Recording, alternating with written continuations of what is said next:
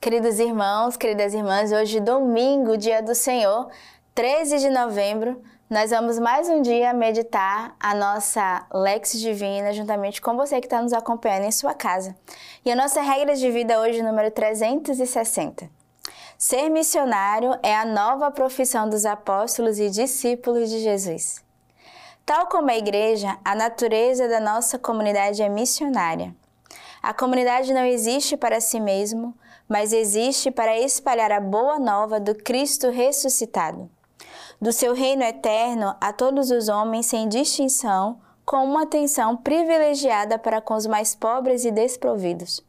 O reino de Deus já chegou a vós. Ser missionário é a nova profissão dos apóstolos e discípulos de Jesus.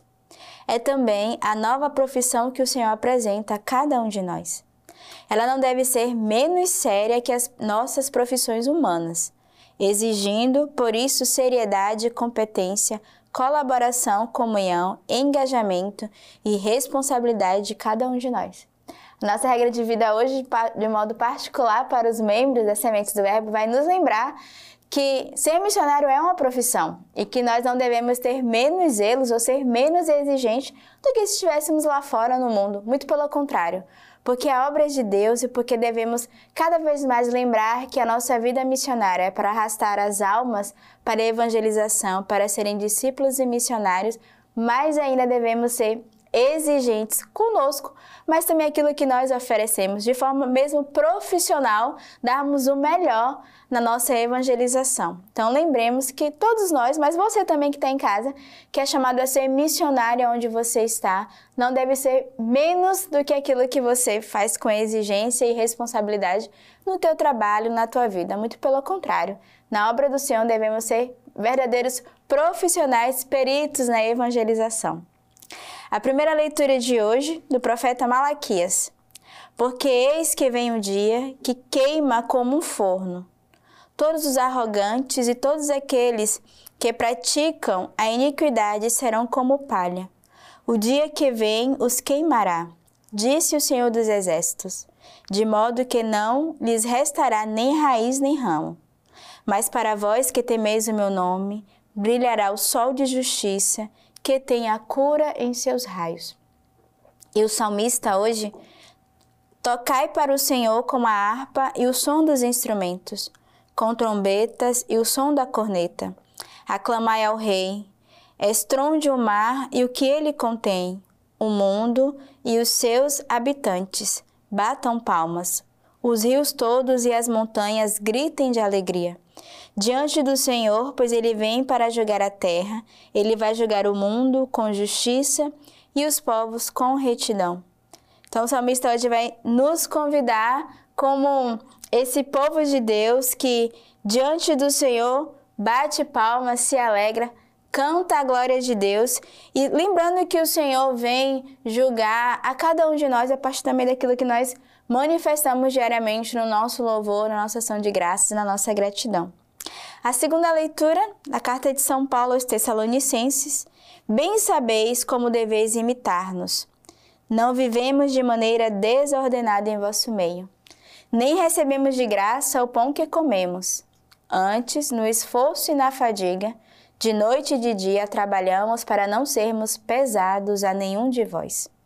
Não porque não tivéssemos direito a isso, mas foi para vos dar exemplo a ser imitado.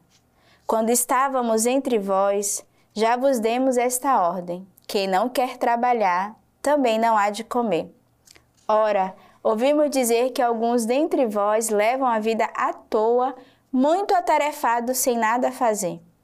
A essas pessoas ordenamos e exortamos o Senhor Jesus Cristo que trabalhem na tranquilidade para ganhar o pão com o próprio esforço. Hoje, São Paulo dá um puxão de orelha em cada um de nós. Primeiro, ele vai dizer que quem não trabalha não deve comer, ou seja, nós devemos de verdade lutar pelo fruto. Não é só do trabalho humano que ele está dizendo, não é só o alimento material, mas também na nossa vida espiritual, na nossa vida cotidiana, a nossa conversão, o nosso zelo, o nosso esforço diário em buscar aquilo que nós desejamos, nos esforçando e trabalhando. E ele vai fazer uma exortação muito interessante. Ele vai dizer que alguns andam à toa, atarefados, sem nada fazer longe de nós. Peçamos ao Senhor de não perdermos tempo, nos dispersarmos, ou vermos de forma superficial, mas ao contrário, nos gastemos pela missão. Demos a nossa vida pela nossa família, por aquilo que nos é proposto, seja no nosso trabalho, na nossa paróquia, na nossa vida em comunidade, na nossa casa de aliança, nos gastemos dia e noite pela obra de salvação das almas, pela obra de evangelização. E o evangelista hoje São Lucas, capítulo 21. Como alguns estavam dizendo a respeito do tempo que era ornado de belas pedras e de ofertas votivas, ele disse: Estais contemplando estas coisas. Dias virão e que não ficará pedra sobre pedra que não seja demolida. Perguntaram-lhe então: Quando será isso, mestre? E qual o sinal de que essas coisas estarão para acontecer? Respondeu: Atenção para não ser desenganados, pois muitos virão em meu nome dizendo: Sou eu, e ainda, o tempo está próximo. Não o sigais. Quando ouvides falar de guerras e subversões, não vos atemorizeis, pois é preciso que primeiro aconteça isso, mas não será logo o fim. Disse-lhes então: Levantar-se-ão a nação contra a nação e reino contra reino e haverá grandes terremotos e pestes e fomes em todos os lugares. Aparecerão fenômenos pavorosos e grandes sinais vindos do céu.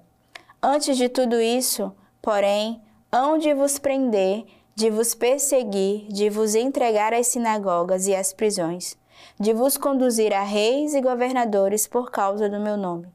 E isso vos será ocasião de testemunho.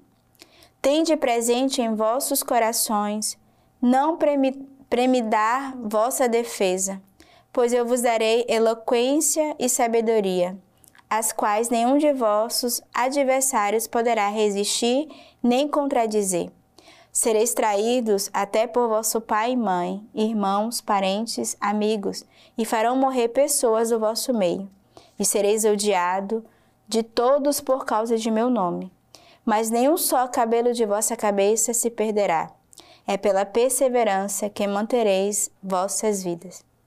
O evangelho de hoje é um alerta a cada um de nós, mas também um convite à oração e à intercessão.